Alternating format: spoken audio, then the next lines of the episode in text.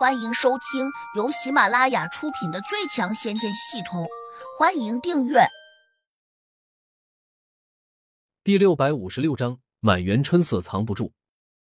不过，这法术虽然巧妙，但却并非无懈可击。尤其是对于那种功力比自己高的人来说，多半形同虚设。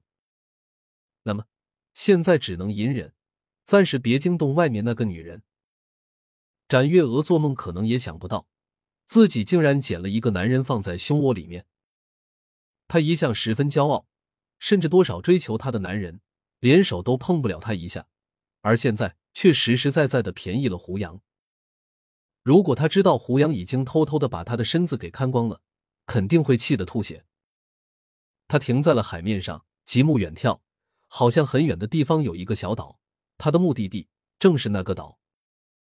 略微查明了方向，他随即踏着海浪飞奔了过去。忽然，天空下雨了，大片大片的雨点倾盆而下。展月娥的功力一般，还放不出防护罩，因此他取出了一把雨伞撑在头上。这时，海风开始肆虐，瞬间把他的雨伞给吹翻了。展月娥有些气恼，小性子上头，他马上把雨伞给扔了。然后飞快的穿上了一件漂亮的雨衣。虽然他的动作很快，但衣服还是被打湿了。胡杨心说：“这女人居然没有一件上好的盔甲。”大概一刻钟过后，他穿过了一片浓雾。胡杨隐约听到“啵”的一声轻响，仿佛展月娥穿过了一个结界似的。眼前突然豁然开朗，天空顿时变得风和日丽起来，一个满是绿植的岛屿出现了。上面好像还修了不少房子，竟是那种吊脚木楼。这些木楼看起来很不结实，就好像被风一吹，被海浪一泡，立刻就会倾倒。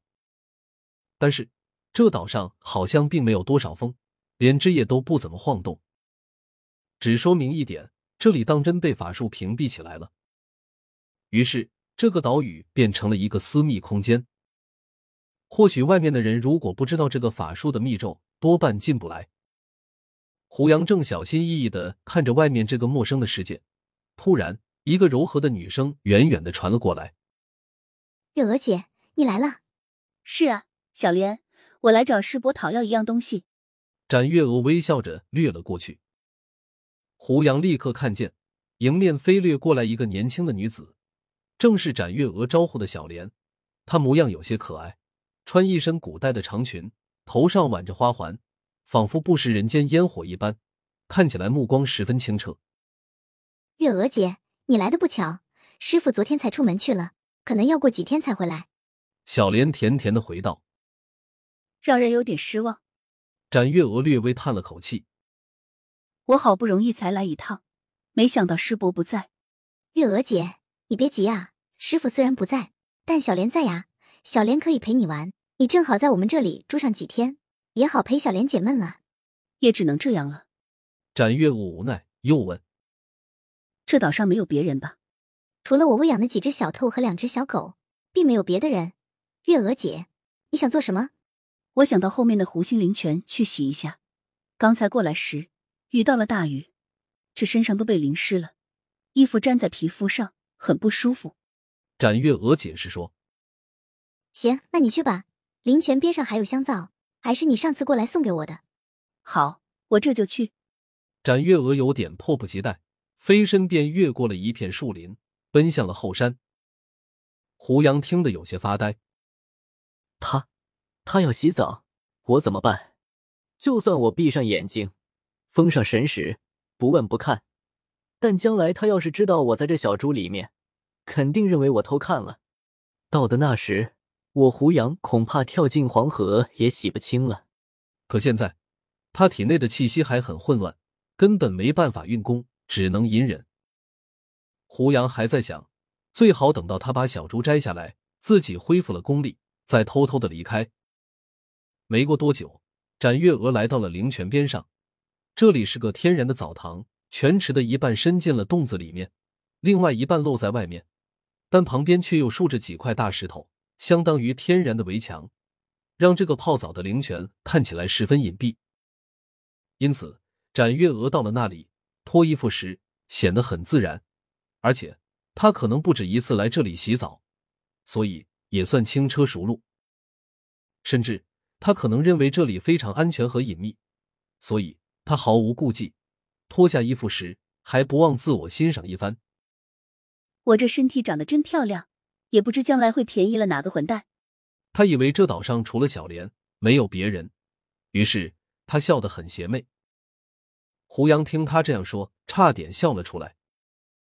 一个人居然孔雀到这种地步，也是难找了。不过他又好奇的瞄了一眼，这一看，他差点喷血，丹田处瞬间升起一股火热，因为展月娥的身体是真的比杜玉儿他们丰满多了。也诱人了许多，他赶紧收回目光，体内的炽热竟意外的减弱了一些。胡杨只觉得身体轻松了不少，已经能够站起来了，虽然还有些疲惫，但却是好转的迹象。希望展月娥能够把小珠摘下来，自己才好趁他不注意偷偷的离开。但是展月娥却没有如胡杨所愿，她不仅没有把脖子上挂着的小珠摘下来。还有一把小珠拿起来，放在鼻子上闻了闻，一边还陶醉的念了句：“真香啊！这珠子是什么东西做的？怎么会这样香呢？”然后他又把珠子放回到胸前，还特意把它摆在了最中间的深沟中。胡杨期待的注视着他，一边忍受着这种近距离的春光，大气也不敢出一口，生怕自己的气息会传到外面去，那样就会被展月娥发现。不过。他这种担心似乎是多余的，因为他在小猪里面加持了一个屏蔽法术，不仅阻止了外面神识的窥视，还隔绝了里面的气息外泄。本集已播讲完毕，请订阅专辑，下集精彩继续。